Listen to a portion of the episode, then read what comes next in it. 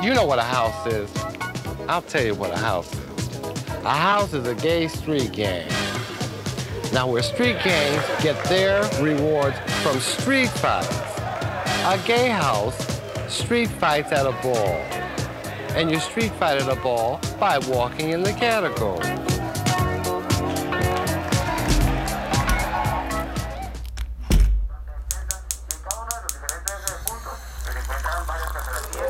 Hola a todos y bienvenidos a este parche. Ahí tienes su hijo de puta casa pintada. En tiempos de paro y pandemia, desde el colectivo Vivienda Manifiesta, te presentamos nuevos escenarios, ideas y discusiones en torno a la vivienda en Colombia. Respondemos tus dudas y contamos las realidades de la casa.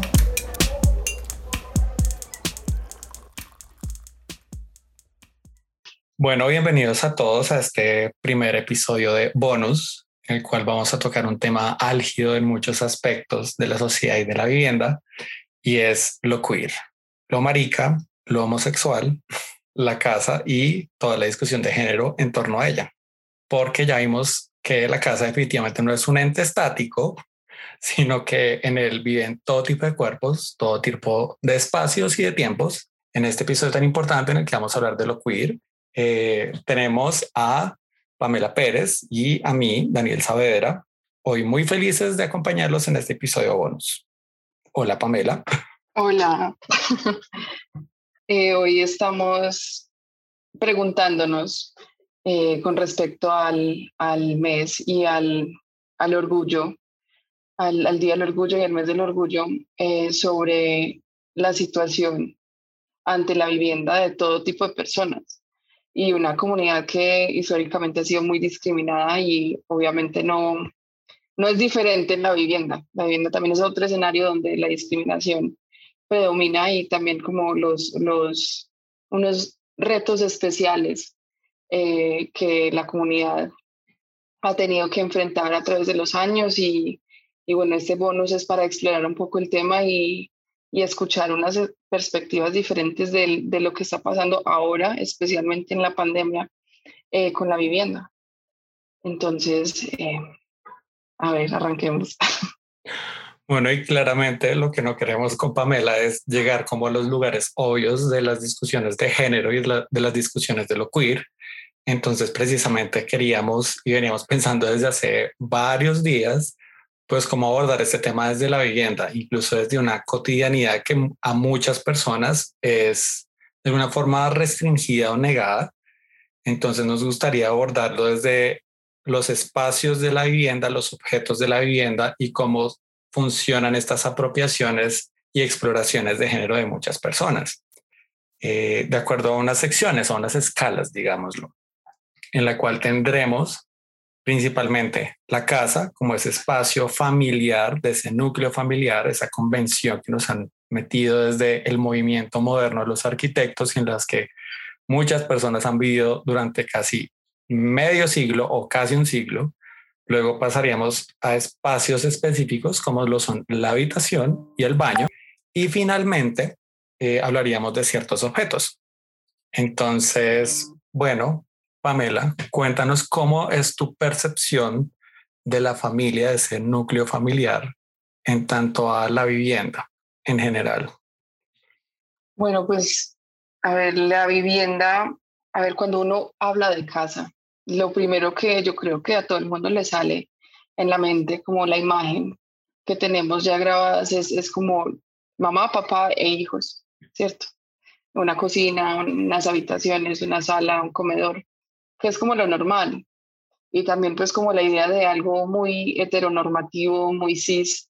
Eh, esa es como la imagen básica de lo que la gente piensa cuando piensa en casa o hogar.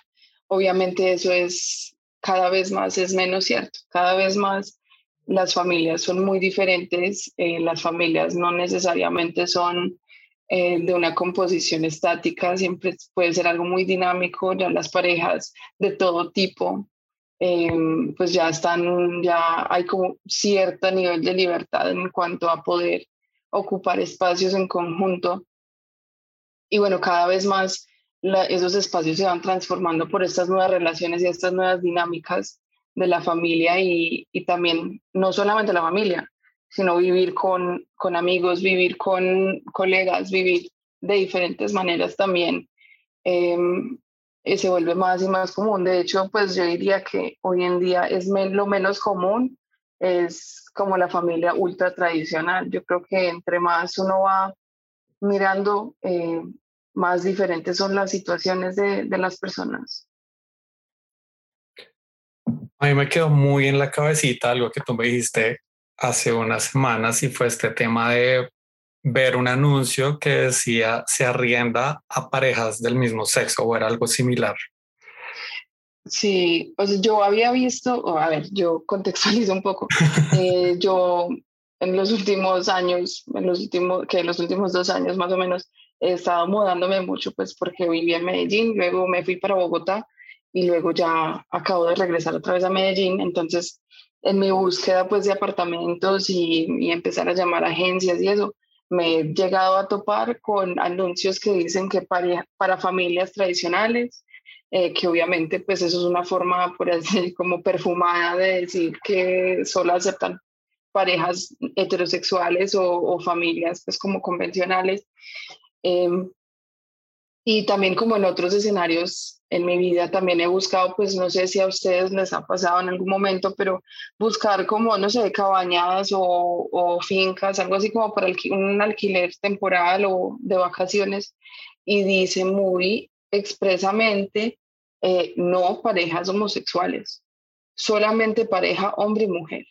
Y eso a mí, no, a mí eso me parece increíble y totalmente desconcertante porque cómo es posible que en pleno 2021, no sé, como que tanto ha pasado en este mundo y la gente todavía le tiene fobia a que parejas homosexuales vivan en sus casas o arrienden sus espacios, o sea, como que yo no, la verdad no lo entiendo, pero es que la realidad es que sucede y sucede con muchísima más frecuencia de lo que nos damos cuenta, porque no solamente es decir como, ay, no se aceptan, sino que en procesos como de arrendamiento eh, las mismas agencias o los dueños de los apartamentos o casas, lo que sea, son capaces de discriminar, así como dicen como que eh, no se arriendan a venezolanos, porque también es algo que yo he visto y he escuchado. Es lo mismo pasa, como que simplemente hay una, ni siquiera dejan pasar la barrera de, de aplicar para, para pues, obtener un inmueble. Entonces es, es, es triste, es fuerte. De hecho, es, algo extremadamente violento sin tener que inmediatamente estar hablando con alguien, sino que es algo puesto en un papel y ya simplemente marca cosas terribles, porque bueno, ya sabemos que en Colombia lo importante es el amor heterosexual. Para los que van a perder el control por mi comentario, fue un comentario sarcástico, pero pues lamentablemente vivimos en esa dinámica y no sé, también hay otro umbral y es que si pasamos del otro lado, ya hemos visto que como el capitalismo es, es experto en envolver un nicho de mercado todo lo que posiblemente de un profit, de una rentabilidad, pues también no se ha explorado. Claro, ahora todo este otro, todo este otro gremio de, de personas homosexuales eh, que tienen mucho poder adquisitivo, por ejemplo, porque digamos son personas que eh, tienen trabajos de muy alto perfil, que por ejemplo no no sé, no tienen como gastos que tienen otro, otro tipo de familias. Eh, no estoy diciendo que eso sea lo óptimo porque tampoco esté mal, pero claro, entonces por ese tipo de comentarios como que perfectamente un arrendatario puede estarse perdiendo de una persona con una estabilidad económica que le responda por el, por el arriendo, que sea responsable, etcétera, etcétera, etcétera. Claro, también dejando en claro que hay muchas eh, como no sé, como recreaciones heteronormativas que están dentro de este mismo mercado del gay exitoso, blanco, macho, etcétera, etcétera, que eso ya es otra eh, discusión.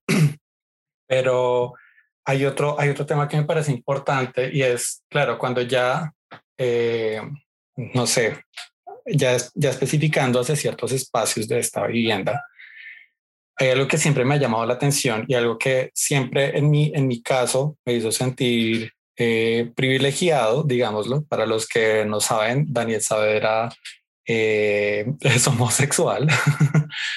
Eh, pero entonces, hablando un poco de, esta experiencia, por ejemplo, es, si especificamos lo que es la habitación o el baño, y estos siendo dos espacios en los que se puede de alguna forma introspeccionar y descubrir muchas cosas cuando tienes 8 años, 10 años, 12 años, 16 años, en los que una puerta y un seguro de una puerta son esa barrera que permite una cantidad de posibilidades de exploración, tanto sentimentales, sexuales, eh, personales, eh, creativas en muchos sentidos, pues de alguna forma es un beneficio y, es algo que, que no se trata mucho dentro de los arquitectos porque el tema, el tema marica es un tabú fuerte, pero también me hace pensar, claro, es Daniel que pues creció en una familia de clase media que tenía el beneficio de una habitación propia, que tenía beneficio a ponerle seguro a su puerta.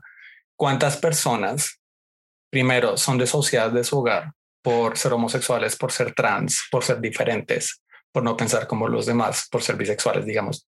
tenemos que contarlos a todos y todas y todes. Eh, pero yo pienso es esas personas o que fueron desociadas o que no tuvieron ese beneficio, por ejemplo, de sí, tener un espacio privado para, para crecer y conocerse, que incluso los heterosexuales también se ven beneficiados de ese espacio en su adolescencia, en su niñez incluso.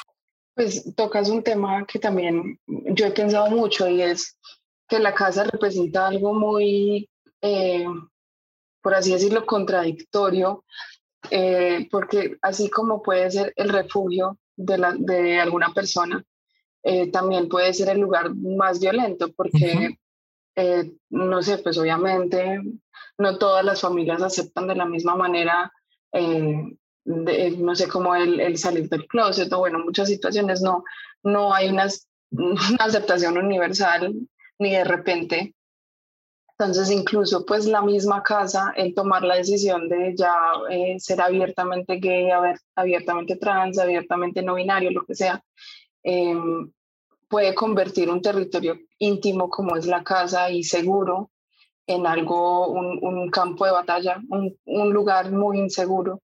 Entonces, realmente ahí hay que pensarlo porque es que la casa obviamente, como la pensamos, es un lugar de refugio. Pues desde, desde la idea inicial del ser humano de querer refugiarse en una cueva, pues lo mismo sigue siendo cierto, pues y el hecho de que uno puede quedarse sin un lugar para vivir por el hecho de ser diferente, eso es increíblemente doloroso y muy violento, pero también puede ser un espacio donde eres totalmente libre y totalmente eh, tú mismo y un espacio de exploración y de diversión y de crecimiento, así como habías dicho. Em, y eso es algo muy bonito, porque la casa permite esa, esa libertad pura porque es tuya es, es tu cotidianidad, es el lugar donde tú más o menos reinas, ¿no? Entonces, el hecho de que cuando uno piensa que hay personas que no tienen eh, su casa o no tienen un lugar como una casa, es, esa carencia se nota y es algo que marca mucho la vida de las personas y no debería ser así, obviamente. Y más en una comunidad donde el afuera, el estar afuera es algo que implica muchísimas cosas, implica violencias, implica discriminación, implica una sociedad que no, que no acepta, porque a mí no me gusta la palabra que la tolerancia, porque es que tolerar significa como... No tolera una mosca. Sí, uno tolera algo que le fastidia a uno. Pues es como me lo aguanto, pero no, no, no, esa no es la palabra, la palabra es aceptar y es una sociedad que no está preparada para eso.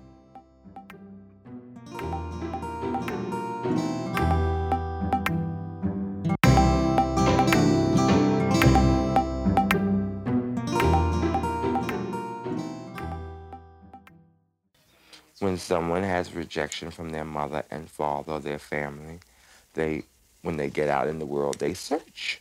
They search for someone to fill that void. I know this for experience because, for, because I've had kids come to me and latch hold to me like I'm their mother or like I'm their father because they can talk to me and I'm gay and they're gay and that that's where a lot of that baldness and the and the mother business comes in because their real parents give them such a hard way to go.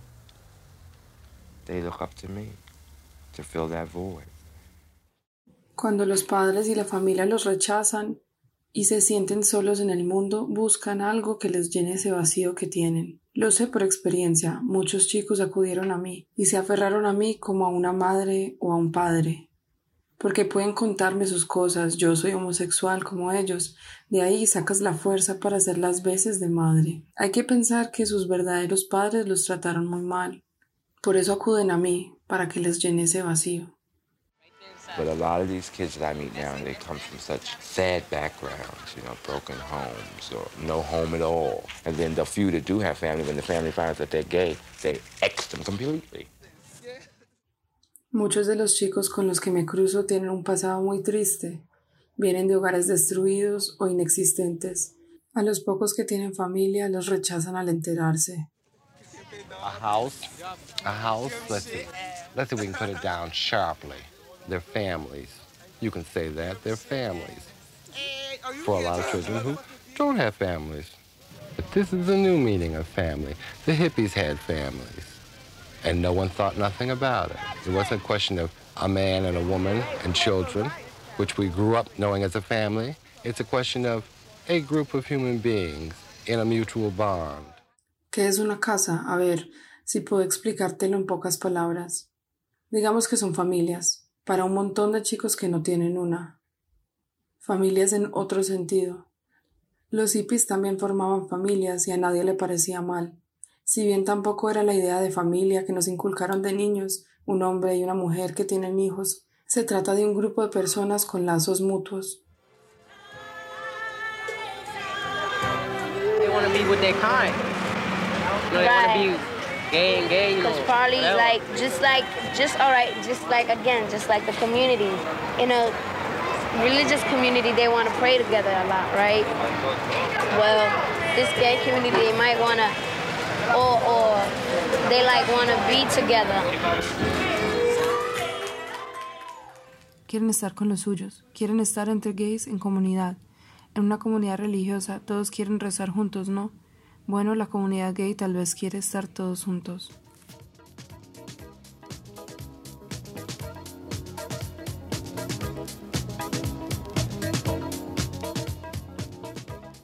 Bueno, el, el fragmento que se acaba de escuchar es un fragmento de uno de nuestros documentales favoritos que se llama Paris is Burning, eh, en el que básicamente se relata cómo y de dónde es que nace la escena drag en New York aproximadamente a finales de los 80 y comienzos de los 90, en el que precisamente se exponen a partir de una cotidianidad historias increíbles de personas increíbles intentando encajar en muchos, en muchos nichos, eh, pues crearon toda una cultura que ahora precisamente mueve millones y millones y millones de dólares en el mundo, pero que, como dice Pamela, tuvo un inicio completamente diferente a lo que es ahora. Hay una cosa que a mí me inquieta y es, claro, esta cosa de, de la hermandad y de la, y de la casa. Critica Pamela nos va a hablar más de ese, de ese tema.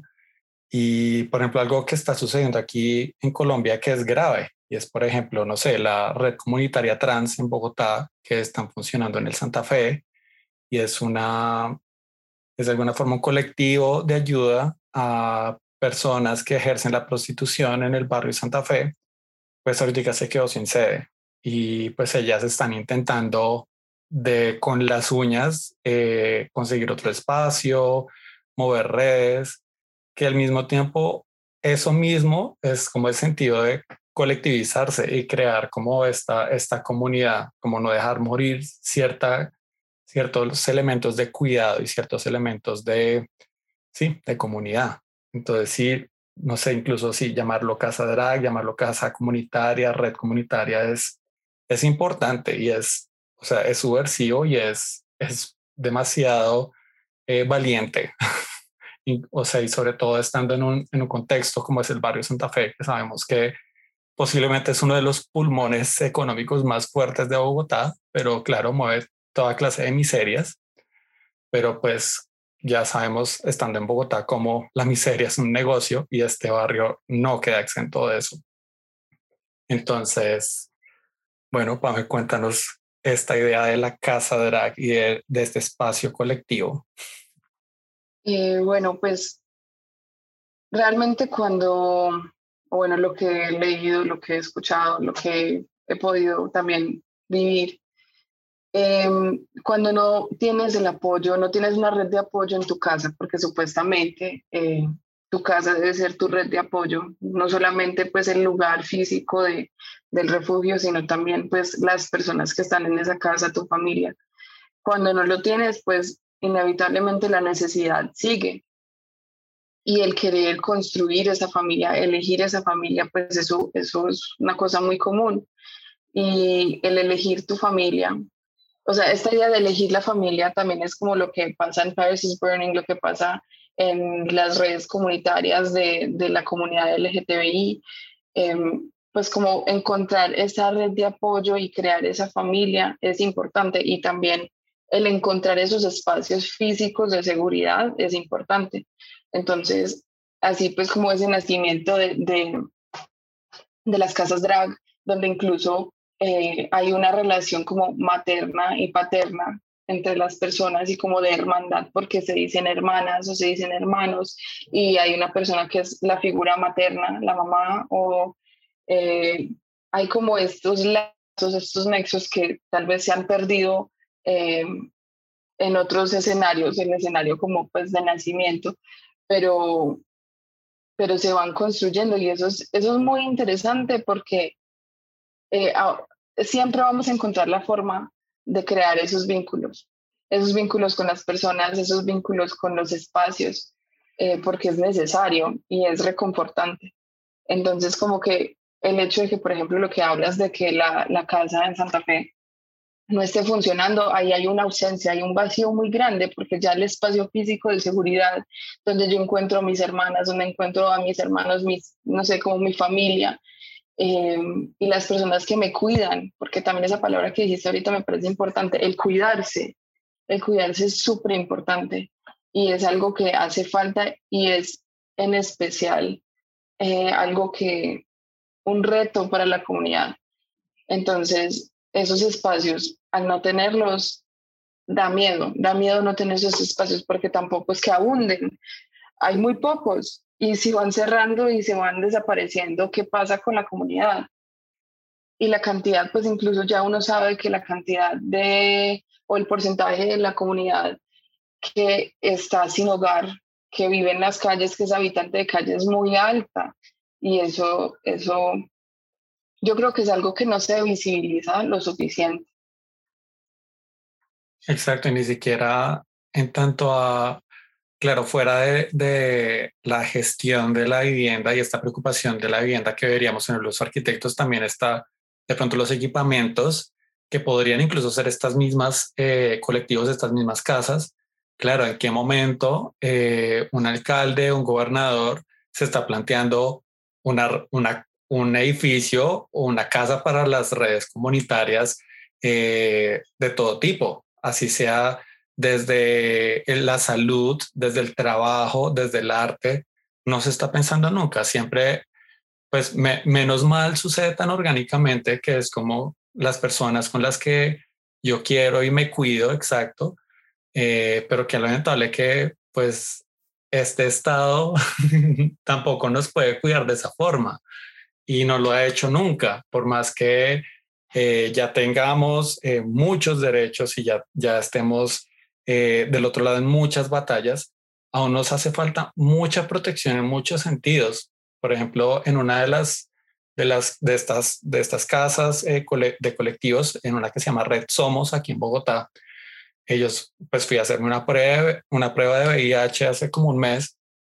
y lo que me contaban ellos es que esas pruebas eran gratuitas para todo el mundo, pero el Estado simplemente cortó esa, esa ayuda y con el COVID pues empeoró completamente, siendo que, por ejemplo, el VIH y otras enfermedades de transmisión sexual también son una pandemia y el Estado tampoco se las toma en serio. Y, por ejemplo, dicen como no, es que una comorbilidad es tener asma, tener VIH, eh, este tipo de cosas. Y es como, bueno, y si es así, si son comorbilidades y si son, y si usted las trata de esa forma, porque no también está ayudando, porque no también entonces estas casas y estos colectivos se convierten en espacios donde también, no sé, se toman las pruebas PCR para el COVID, se cuida la comunidad, precisamente una comunidad, eh, no sé, por ejemplo, personas que están dedicadas a atención al público eh, todo el día y que precisamente no tienen esa priorización, sea para el cuidado, para las vacunas, etcétera, pues no sé, es una pregunta demasiado eh, extensa y compleja, pero que ya es importante que se empiece a hablar y que los arquitectos también empecemos a decir como, ¿por qué no hemos pensado en esos espacios tampoco?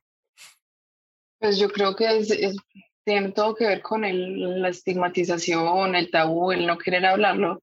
Yo no sé, es hasta contradictorio, digo yo, porque eh, no sé, para ser una sociedad tan puritana o tan conservadora, que es Colombia y muchos países pues, del mundo y Latinoamérica, eh, que se supone, no sé, como dentro de esa ideología tan conservadora que la intimidad es algo muy personal y que no es algo que, que, es, que se debería hablar o lo que sea.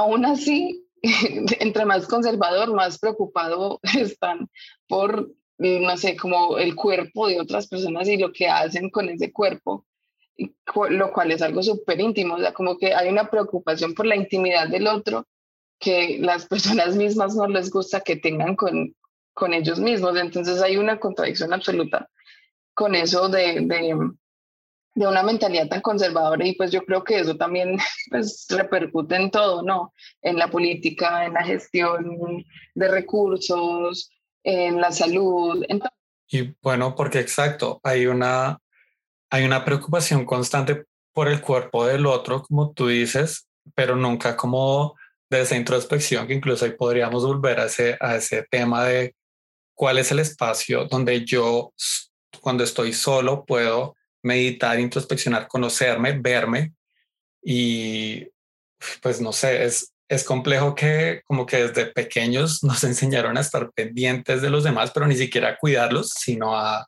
a mirarlos, eh, criticarlos, observarlos como esta labor de, de cazador en el Serengeti. Pero no sé, y ya hacia, hacia otros temas que precisamente tienen que ver con ese espacio de seguridad, había unos, unos elementos dentro de ese espacio que son ciertos objetos que nosotros los arquitectos cuando diseñamos damos por sentado, que se ponen y que funcionan y que tienen cierta, cierta área, eh, como lo es por ejemplo, ciertos elementos del baño, eh, sea la ducha, etcétera, pero unos que me parecen importantes es, por ejemplo, el espejo, el closet y la cama.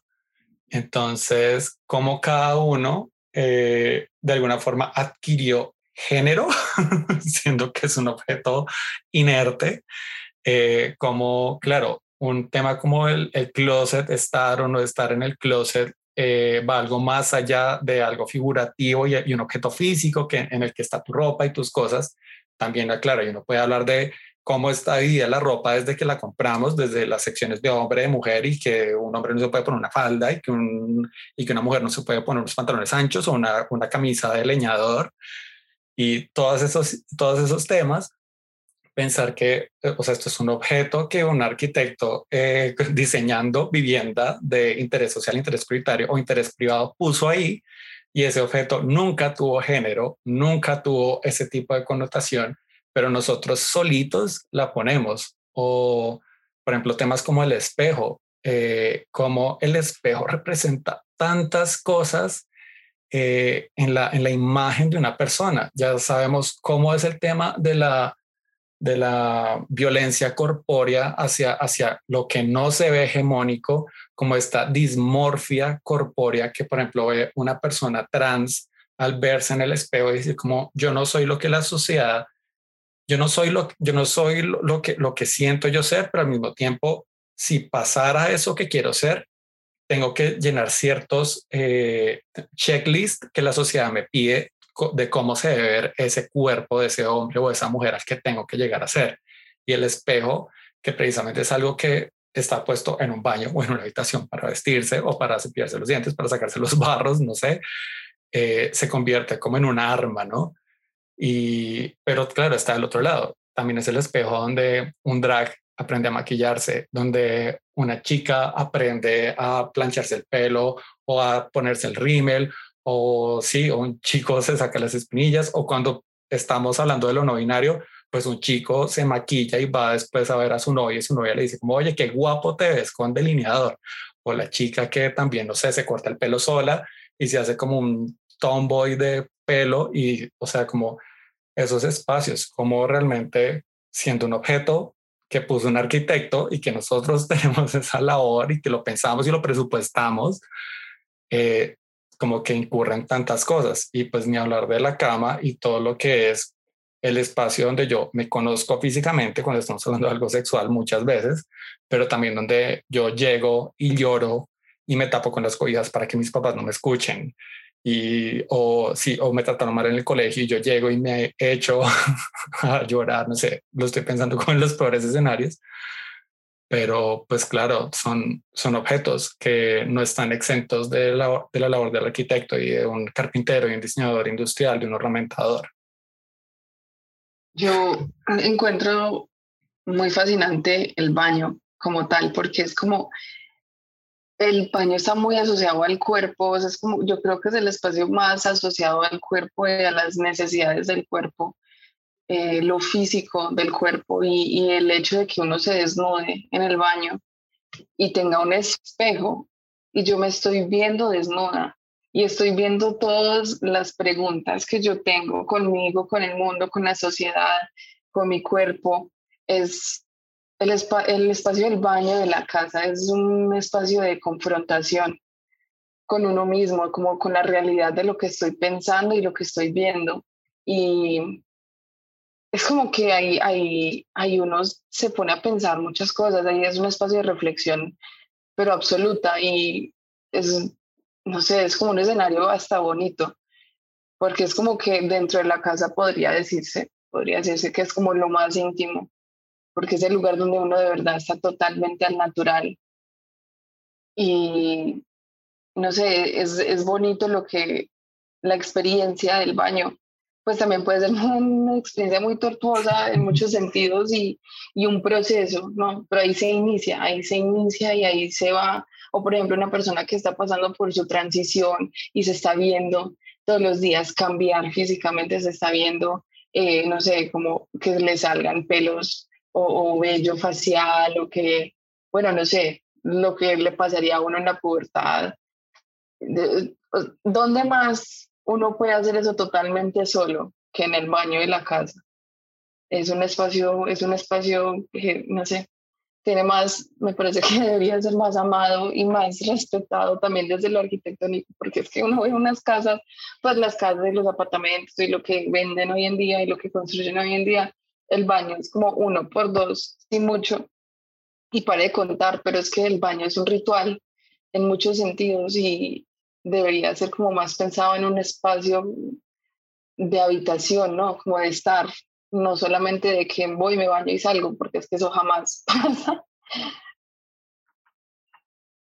De hecho, no sé, para, para este episodio podríamos eh, no sé, en redes sociales poner una imagen que se llama cuarto de baño, que es un meme, pero que dentro de la maestría de, arquitectura de la vivienda ha hecho que nos preguntemos demasiadas cosas y con lo que acaba de decir Pamela es básicamente, Pamela acaba de sintetizar absolutamente todo eso y es, claro, cómo habitamos ese baño también.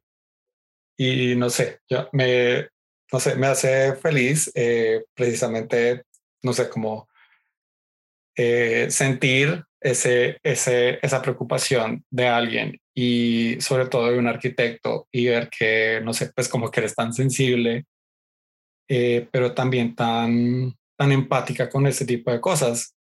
Y no sé, estoy muy agradecido de poder, no sé, tener esta conversación con alguien como Pamela. con una arquitecta como Pamela. Ay, no voy a llorar. Voy a, voy a ir al baño a llorar. A la cama, en la cobija. Voy así. No, yo creo que, a ver, la empatía, yo creo que es, que como uno vive en este mundo sin empatía, no sé, es como hay tantas cosas, las personas sufren y son felices por tantas cosas, y la experiencia de existir y la experiencia de habitar es, es algo pues que tiene temas universales, ¿no? Pues como no tengo que ser una persona gay o trans o, o no binaria o, o, queer para yo saber que el ver su cuerpo y sentir una transformación en el cuerpo. Nada más la pubertad es algo muy increíble que uno dice, oh, Dios mío, ¿qué está pasando? No. y uno entra como en muchas confusiones, el peso, no sé, como el, estas estigmatizaciones de lo que es un cuerpo perfecto para las mujeres o para los hombres y cómo deben ser, no sé, los senos o el abdomen y las piernas. Eso es algo que es universal, o sea, el que no haya pensado en su cuerpo en un sentido de aceptación de sociedad, yo no sé, o sea, eso es muy extraño. Todo el mundo, todo el mundo en algún momento se cuestiona y se mira en el espejo y, y todo el mundo tiene procesos de, de autodescubrimiento sexual en las habitaciones y bueno, en fin, o sea, como que yo creo que la experiencia esencial es la misma, o sea, lo que cambia son, no sé, como el, entorno, la respuesta hacia ello, el, y, y bueno, como los retos que cada persona y cada comunidad tiene. Pero, el que todos deberíamos, el, el, hecho de que todos deberíamos pensar y reflexionar en eso es, es, para mí es algo muy obvio. Y a mí también me alegra mucho tener como estos espacios porque, por ejemplo, yo no conocía eh, el problema de la casa en Santa Fe, de, de, la comunidad trans. Hay cosas que no, no se muestran, hay cosas que no se ven y hay que buscarlas para entenderlas y, y está bien tener como ese empujoncito, conocer más personas y entender cuáles son esas problemáticas, porque de pronto desde la profesión de uno o simplemente desde la existencia de uno, uno puede de pronto aportar o hacer algún tipo de cambio o simplemente poder hablarlo y llevarlo como a la existencia. Es, es algo que vale la pena, siempre va a valer la pena. Bueno, no sé, este es un tema que del que posiblemente de cada cinco minutos de lo que hemos hablado va, podría salir y va a salir un episodio de este podcast eh, bueno, nos, nos toca terminar, pero me gustaría hacerles primero una invitación a que vean el posible cómic o imagen que haremos sobre una habitación de baño en nuestro Instagram. También que ojalá puedan ir y conocer a la red comunitaria trans en, en su Instagram.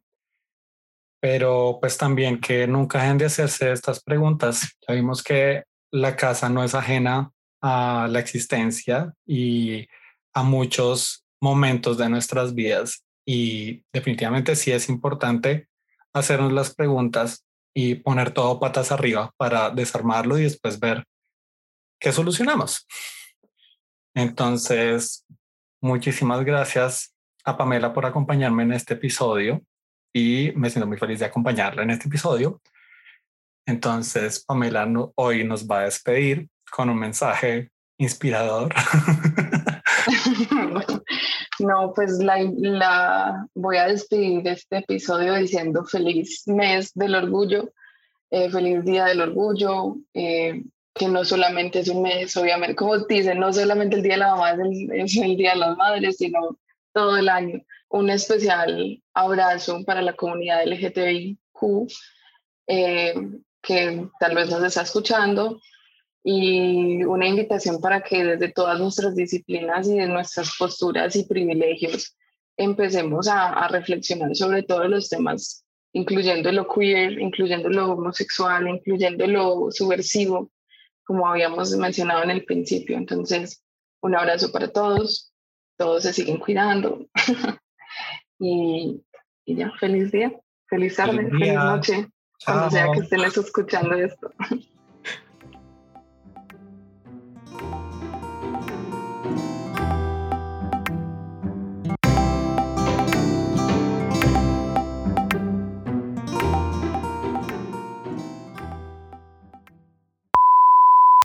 Síguenos en redes, en arroba vivienda manifiesta para conocer más sobre este proyecto.